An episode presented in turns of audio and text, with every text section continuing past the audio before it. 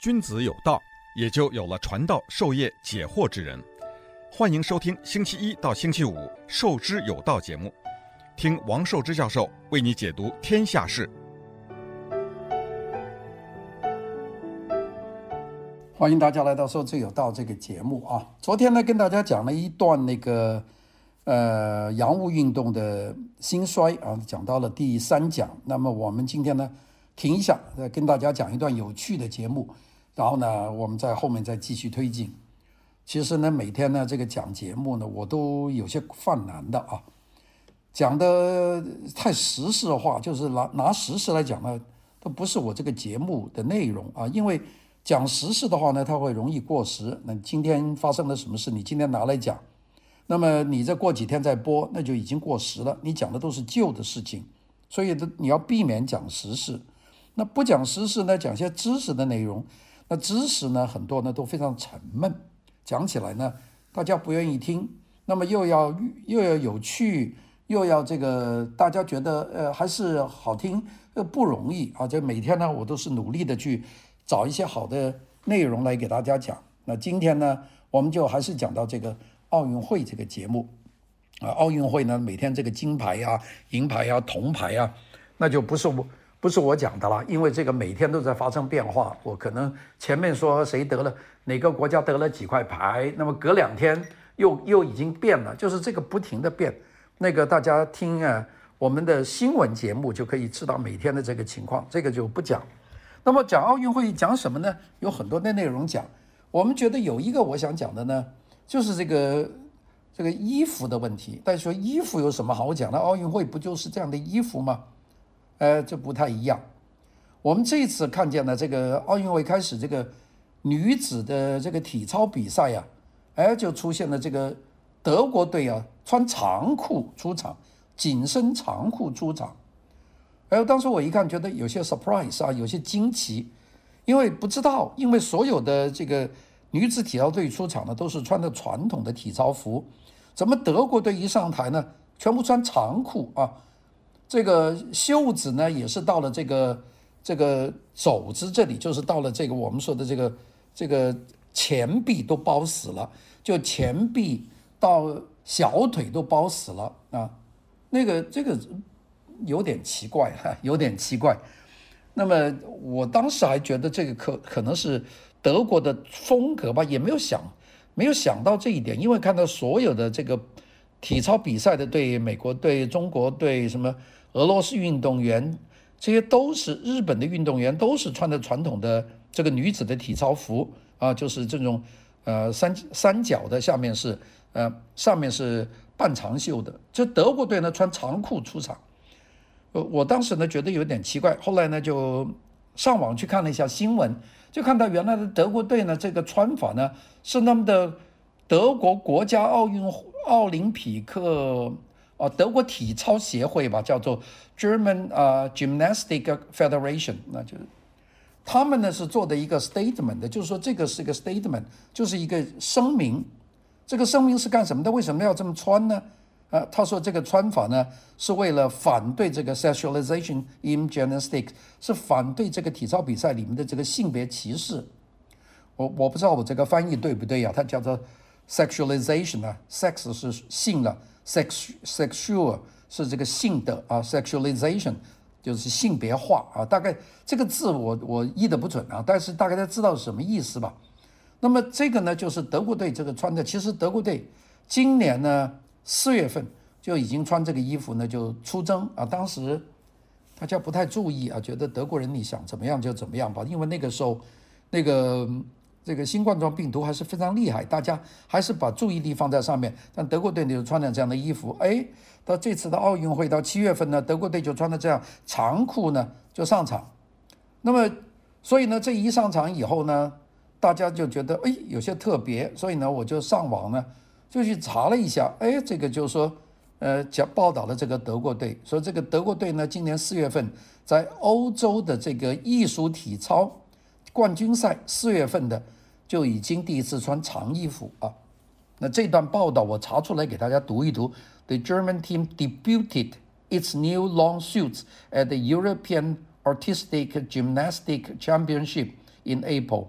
At the time, the German Gymnastic Federation said that they were a statement against the sexualization in gymnastics. 啊，这个就很明显了。我就穿长衣服，我就抗议这个歧视啊。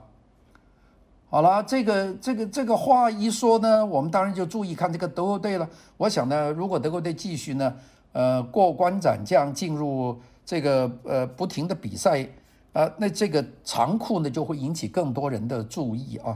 不过德国队呢，这个体操这次表现得不好，很快就下去了，大家呢就没有看见。但是呢，现在就开始了出现了这个体操运动的，我们叫 sexualization 啊。我看网上有人翻译叫性化。不是个性化，是性别化，就性化 （sexualization）。那么这个就开始了。那么这个德国女将呢，在资格赛里面就被淘汰了，所以大家就没有看见后面的。但是呢，大家所看见的这个得奖牌的，还是穿着传统的这个露大腿的各种镶满水钻的这个比赛服。这就讲得多了。其实，在这个。运动比赛里面，女性要求遮掩更多，这已经变成一个潮流了啊！自从现在这个权益运动来了以后啊，这个潮流已经越来越厉害了。我们看看呢，这个这个手球啊，沙滩手球，挪威女子的沙滩手球队呢，他们就不穿这个这个比基尼。那我们知道，沙滩手球、沙滩排球，这女的都穿比基尼。两截的，下面一个三角裤，上面一个胸罩，大概是这样的。那这个挪威女子队呢，就不遵守这个规定，她就穿的这个短裤，就像夏天穿的这种，呃，长长的短裤。那么当时呢，这个沙滩手球的比赛呢，就是不行啊，你这个大家都不是穿这样的，你穿的这个就不行，罚款。那挪威呢，交交了罚款。那么这个事情呢，其实上已经有很多人震惊了，说哦，这个看来这个运动服装。呃，要大变了啊！那么大家呢，并没有重视，因为当时的这个沙滩手球呢是青年奥运会的项目，所以呢也没有其他的人呢提出抗议，所以挪威队呢交了罚款就过去了。但是呢，跟着呢就出现了这个德国队穿长裤参加这个女子的奥运的这个这个选拔赛啊，就是没有入围了，就下去了，qualification 没有进。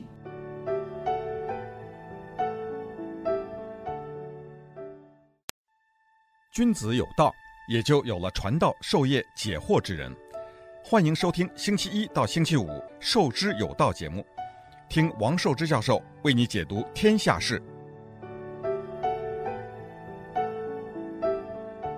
今年的这个奥运会啊，有几件这个事情都是跟这个权益有关啊。我们这有个女性的一个短跑运动员叫 Sha'Carri Richardson，她呢。就是违反了这个大麻禁令，这个美国有很多州啊，这个大麻是合法的，所以呢，这个呢就把大麻呢也就带到这个地方了，这个就让你不比赛。那当然这是个女子运动员，所以很多人呢就是说这个是不是有性别的问题？其实我觉得不管男性女性，你抽大麻都不能够参加奥运比赛。奥运会还没有说大麻合法化，我估计永远也不会的，因为这是一种。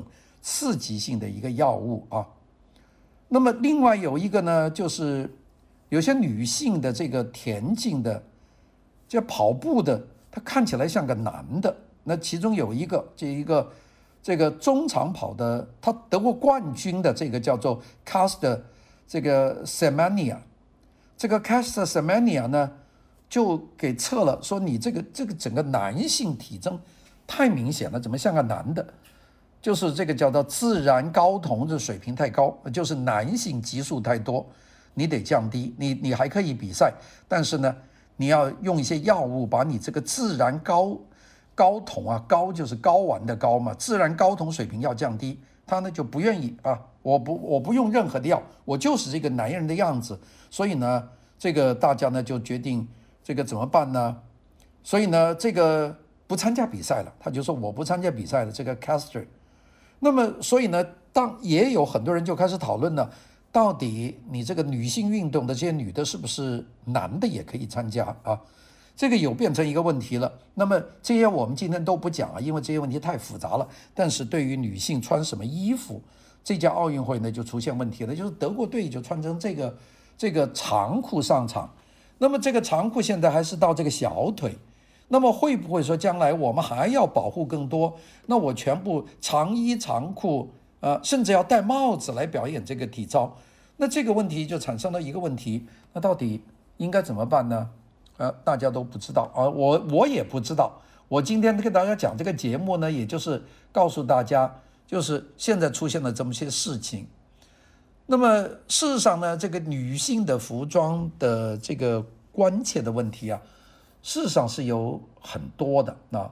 那个我们知道，女性呢在穿穿衣服呢有很多要求啊，比方说这个紧身裤啊，这个紧身裤就是一个女性的穿的衣服。那么。我记得好像是前两年吧，好像是在印第安纳州，印第安纳州，二零一九年啊，好像二零一九年的四月份，当时呢，就是这个女生的紧身裤呢，就引起一个一个争议啊，什么争议呢？那我们知道这个很很多女孩子，特别西方的女孩子，年轻的大学生啊，她们喜欢穿这个紧身裤，就不连袜的紧身裤。这个紧身裤呢，其实大学里面也见得很多见。哎呀，我们就是周到处都可以看见这种穿紧身裤，那么一条非常好看的腿，拖一个人字拖鞋去上班上学，这都很多见，在加州比比皆是。好啦，那个大学里面就多了啊，我在大学里面就有很多学生就这么穿，也没有什么问题。呃，二零一九年，当时在这个呃印第安纳州。印第安纳州有两个大学，一个叫做那个 University of Notre Dame，Notre Dame 是圣母嘛，啊，巴黎圣母院叫做 Notre Dame Paris，就是这个圣母大学。这个是这个圣母大学呢，还有附近还有一家这个私立的这个女子学校叫 St. Mary's College。那么这个呢，这两个学校呢办了一份报纸，这个报纸叫 Observer。叫观察者，就是 University of Notre Dame 和 St. Mary's 他们的这个报纸，联合报纸叫观察。这个观察报呢，在好像是四月份到二零一九年四月份，就有一个女性啊，这个女性是个四个孩子的妈妈，叫 Marian White，她写了封信，就写给这个这这个报纸。她这个这个封信就是说，这个要求女生呢就不要穿紧身裤。她说呢，这个穿紧身裤是为他们自己。因为呢，穿这个紧身裤呢，会让周围的男人呢很难控制自己，就增加这个性侵犯的可能性。这个妈妈呢，事实上她四个孩子也没有读这个学校的，但是他住在学校的附近，就看得不顺眼，就写了这封信。那么这个呢，就造成了另外一个争议啊，就是说，呃，这个穿性感的衣服就等于诱惑别人性侵犯你，这个暗示。哎呀，这封信呢一公布以后。搞的这个 University of Notre Dame 和这个 Saint Mary's 这些学生呢就气疯了啊，就说那我们穿什么要你管呢？呃，我们又会保护自己的安全呢。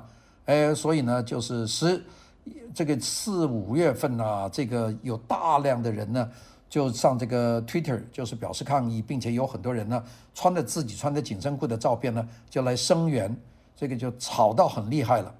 这个紧身裤呢就变成了一种。这个争议的一个一个焦点啊，当时我看了那条新闻呢，我觉得这个好像好像没有什么问题吧？哎，后来发觉这真是一个问题啊，因为这个紧身裤，紧身裤的问题呢，这个我们刚才讲，这个妈妈不高兴啊，就叫他，那当然还是写封信。那我们再往前看两年，二零一七年，当时有两个这个穿紧身裤的女性呢上飞机。就给这个联合航空公司啊，United Airlines，别人都拿了这个 boarding pass，这个登机牌，这个飞机不让他们上飞机。这那个航空公司啊，说你穿这个不合适啊，所以呢就把他们不许登机，这个人就没敢上飞机，这就闹得就一塌糊涂。当时这个卖紧身裤的一个很大的运动厂商，这 Puma，他呢就干脆就出来就明怼。这个这个航空公司说你啊，每个人只要有这个 boarding pass，有这个联合航空公司的登机牌，你到我们 Puma 去买紧身裤呢，可以打百分之二十的折扣。哎呀，这就闹得了这个一塌糊涂了。所以呢，这就是很多的问题了。啊，现在呢就是出现了这种啊，我们说到底这个怎么穿衣服，这大家呢就是已经紧身裤对于 Y 代，就是年轻一代来说呢是生活方式，它是不是代表性？它代表健康，代表活动。那么他们呢就是紧身裤呢是一种很基本的东西啊。呃，就是你想都不要想就可以穿在身上，是比较容易。那么所以呢，这个就变成了一个争议。那这个争议呢，闹了有几年，现在也不知道啊，行不行？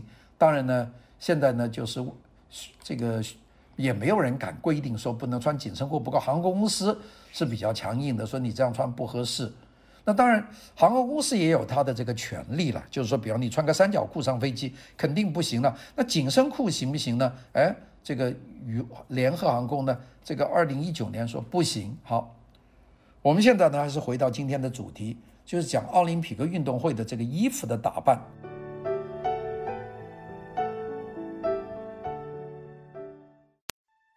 君子有道，也就有了传道授业解惑之人。欢迎收听星期一到星期五《授之有道》节目，听王寿之教授为你解读天下事。我们今天和大家讲讲奥运会的这个穿衣的问题啊，这个问题是因为这个奥运会开幕以后啊，德国的女子体操队全部穿长裤、紧身长裤去比赛，这个其他的队呢都是穿这个标准的这个女子的进这个这个比赛的服装，所以呢就引起很多的这个这个议论啊，也没有什么人采取行动了。不过德国队呢没有通通过这个 qualification 就下去了，就没有人更多人看见。这就产生了很多的这个争议。我们知道呢，其实这个就关于女人怎么穿衣服，那早就已经讨论了啊。在坐飞机，我们刚才讲的已经有讨论了。办公室，这女性要穿高跟鞋啊，穿这个这个这个呃这个裙这个多筒裙啊，这都是基本的要求，从来没有人提出什么意见。最近呢，这些问题就多了，就说这个不行，这是对女性的，为什么我要穿高跟鞋啊？啊，你们男人不穿高跟鞋啊？那么这个就已经开始了。那当然呢，这些问题讨论来讨论去，没有什么结果啊，该怎么做怎么做。但实际上，德国队德国队呢，就开始挑战这种可能性。自从这个 Me Too 啊，就是女性权利运动以来啊，这种社会公正运动呢。就变成了现在的一个新的一个号角，就是要公平、要包容、要宽容。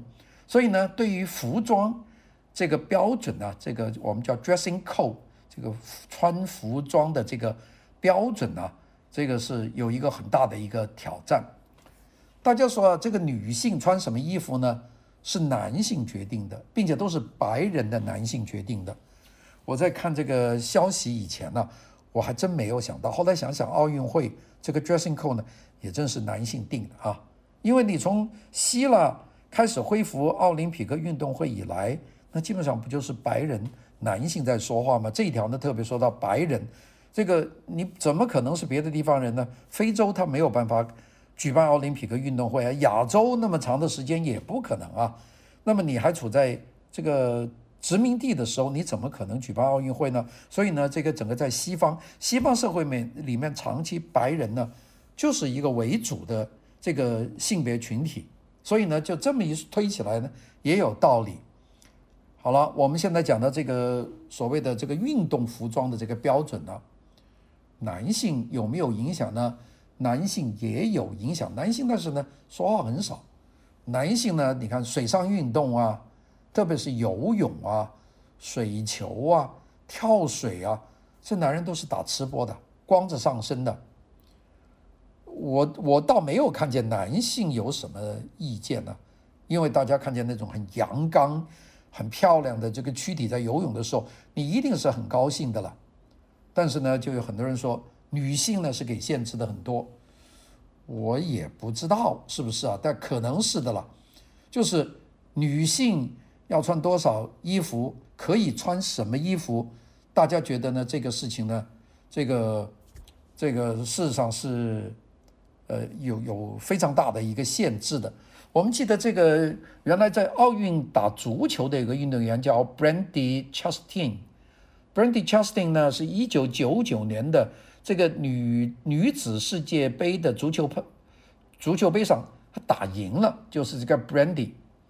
她呢就把他的那个打球的上衣脱掉，就露出他的运动运动的内衣啊，其实就是个胸衣。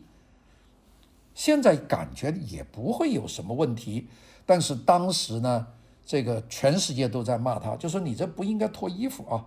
这个呢就。这个自这个 Brandy 这个 Justin 自己就说，他说我们要怎么穿你管什么的？我又没有裸体，又没有露点。但是呢，他说这个就管得多啊，这种呢，所以他自己就说这个事情让人觉得很不愉快。其实啊，女性参加运动比赛以来呢，这个女性要穿什么衣服，穿多少衣服，要遮住多少的身体，事实上一直呢。就就有争议，那么争议呢，总是两个方面啊，一个呢就要更少女性化，就是尽量不要给你看出是个女的，就包起来。这个声音曾经是非常大的，就是把身体遮起来。为什么要遮起来呢？就是要不要对男性呃太过诱惑啊。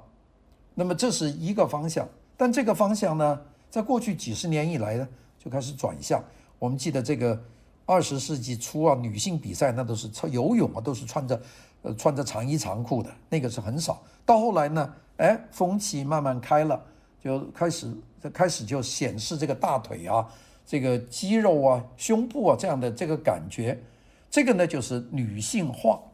所以呢，其实女性穿什么衣服呢，就两个方向，一个是非女性化，一个就是女性化。大家说女性。有她自己这个体型，这是一种骄傲。但是有些女性呢就不这么认认为，也有些男性呢认为，也就是这是剥削女性。我想德国对那个说 sexualization，所谓这个性化，事实上呢不一定是女人做的决定，可能男性也觉得这个是不应该的。好了，这个呢就开始就争争夺了。我们说网球是其中的一个很重要，大家不是游泳吗？其实网球更早，游泳很晚才穿成现在这个样子。我们网球，我们的倒过去啊，一九一九年，当时有个网球运动员叫 Suzanne Lendl，他在这温布顿，就是温布顿网球公开赛上面呢，他呢就是穿了一条到膝盖的这个裙子。那我讲这个到膝盖很长了。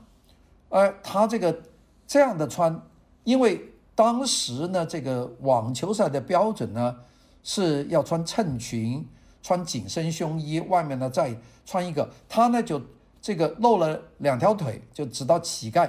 一九一九年在温布顿引发震惊，大家都骂他说：“你怎么能够把小腿露出来呢？”啊，就称他为不雅啊。好了，到了一九五零年左右，美国的一个选。一个网球选女选手啊，叫 Gertrude Morin，穿了一条到那个大腿中部的网球裙，短了一点呢、我们讲这个这个 Susan，一九一九年是到了膝盖，她呢就到了大腿的中部，也是一条很短的裙。这个 Gertrude，那个温布顿官员呢，就是说你要把粗俗和罪恶带到了网球运动里面。这个因为什么呢？就是因为男人看了就会有冲动啊。这个就讲，那么。所以呢，这个是一直在争，争到五五年，当然有个叫 Billie Jean King 这么一个女的运动员，那个运动员才十二岁呢，他呢就要参加这个网球俱乐部的合影，他穿了一条短裤，没有穿短裙，就给给禁止了啊！你看这个风气大变呢，从一九四几年穿到大腿中部的短裙就给人骂粗俗，到了一九五五年，你穿了短裤不穿短裙呢，也给别人禁，好了。到了什么时候呢？到了二零一八年，这个 Serena Williams 这个大威廉斯在法国网球公开赛就干脆全部穿的紧身衣，就没穿裙子，又引起了轰动。当然，这个威廉斯呢是一个大大咖了，打球打得特别好，所以呢也对他没有办法。那么这就是，所以呢在这个过程里面呢，事实上女性的服装啊在变化，这个变化的力量是什么呢？我其实也说不清楚。女性呢穿这个超短的裙子，像这个网球曲棍球、壁球、长曲棍球，女性穿的裙子呢非常非常短。有些人说这个裙子让我们感到困惑，因为它像裙子的退化，就好像退化的尾巴，它不是一个真正的衣服。它里面穿那个三角裤，外面穿一个超短的裙子，就是挂在身上的。不过我们看网球看惯了，觉得不这样穿，还觉得不像打网球呢。呃，至于说有什么感觉呢？我觉得诶，就挺好看的，这打的一样。但是呢，有人说这就是不对的。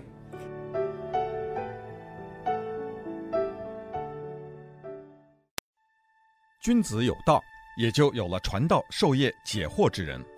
欢迎收听星期一到星期五《授之有道》节目，听王寿之教授为你解读天下事。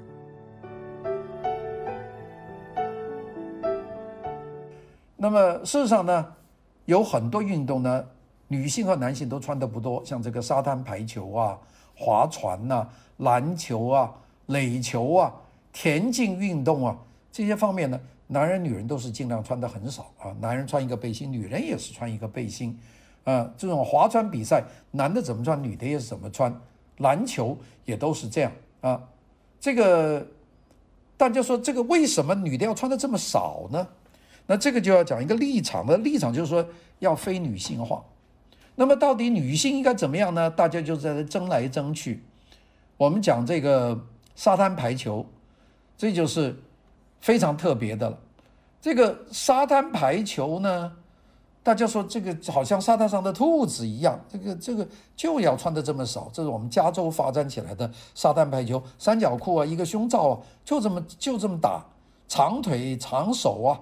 打起来，大家看得很过瘾，是不是会有人产生不良的动机呢？我我也不知道啊。但是呢，习惯了。好了，现在德国队这个体操队，说是是个 sexualization，要反对这个，那是不是将来沙滩沙滩排球呢就穿短裤啊，或者甚至长裤打呢？我也不知道。那么这个呢，就是变得非常的快了。哎呀，讲到这里呢，我其实呢自己今天讲的自己有些有些混啊。嗯，有很多事情呢给推论出来了。有些人说，现在有很多这个女运动员呐，这个会被曝光，呃，这等等这些事情，这些事情呢，就是因为衣服的问题造成的。呃，衣服穿的不不不不不合适，可能会有曝光的这个情况，露出了某一个点呐，这个让人觉得很不愉快。那么大家说，这就是一种。变相的性侵，这个性侵的原因呢，就是服装的不对，这这是一种讲法了。我看到还蛮多人讲的了。那个这个呃，比方说这个奥运会的一个跳水的女运动员叫 Megan Nair，她就说这个你很难反击啊，因为有人把你的梦想握在你的手中啊，你的梦想是在体育当中去取得一个很好的成绩。那么，但是呢，要求你穿这样这样的服装，而这个女性呢是不想穿这样的服装，所以呢，你就被他捏在手中。这是 Megan Nair 她讲的这个一个说法。那么这个说法呢，现在搞来搞去呢，就一直搞到这个对国际奥运会了。说你为什么要让这个女性穿这么少的衣服？这个不对的啊。其实呢，这个奥林匹克委员会啊，就是我们叫做 International Olympic Committee，它事实上。这个服装的这个穿什么服装呢？它是允许每个代表团的国家奥委会制定自己的规则。这倒没有一个国际说我们国际奥运会要求穿这样的呃比基尼，穿这样的衣服是你们自己国家定的。但是呢，这个国际奥林匹克委员会呢有一个标准，就是不能令人反感。你穿的太少，别人会反感；但是会不会倒转头，你穿的太多？别人也反感呢。如果你全身你都包裹起来去比赛，你大家觉得很反感呢？你这个根本看不清，看清看不清楚你的肢体运动，这也是一种反感。所以呢，这个就是，所以呢，最后奥林匹克委员会它的规定呢，就是着装呢就变成所谓得体，你觉得好就是好。所以呢，今天呢，我在这里特别说一下，现在这些运动员呢，穿的少，穿的多呢。不是国际奥委会的一个决定，而是每个国家的决定。所以德国的奥委会就决定了，德国的女子体操运动员呢就穿长裤就是这么一个一个一个问题。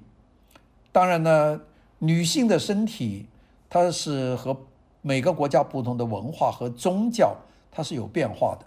我我们讲今天的那个，我们这两天看见有一个马来西亚的跳水女运动员，他呢跳水呢还得到了奖牌。他呢当然呢这个马来西亚呢就很高兴了，因为他们自己的运动员跳水就得了。得了奖牌了，但是在他的家乡的本地的报纸上报道这个消息的时候呢，他的照片呢，这个腿部呢就给打上了马赛克，那这就是文化了。你又不能说这个马来西亚这个报纸不对，因为他在这个这个穆斯林的国家为主啊，马来西亚百分之大概六七十的是信穆斯林的，在这个穆斯林国家里面，就是连头都不能露，那你怎么能露腿呢？那么就打上了马赛克。那这就是女性的身体在不同的国家，它代表不同的文化和宗教。那德国呢，有没有这个文化和宗教不许女性穿这个呃这个这运动服呢？这个这个体操服呢？德国是没有的。不过德国现在肯定是有一股思潮，就是不能让女人的肉体啊给男人作为一种享眼福的东西，就把这个事情就变过来了。那这个最后的一点就是说到，那个我们以什么为标准呢？一个是得体，当然有一个就是这个女运动员自己觉得怎么好。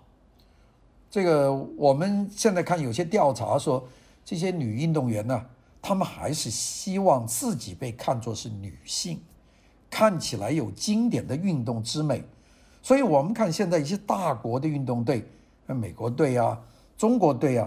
他们还是穿传统的这个比赛的服装，呃，没有说马上改成长裤。会不会将来大家都改成长裤呢？我看没有什么可能。但是呢，这个并不排斥说德国以后在各种女性这个露腿的项目里面都穿上长裤，这是有可能的啊。那么这个趋势怎么样呢？我估计在将来奥运会里面会看见各种各样的服装啊，这个不足为奇。哎呀，现在什么都在变啊。我们呢也是以以静应变啊，来看看这个变化。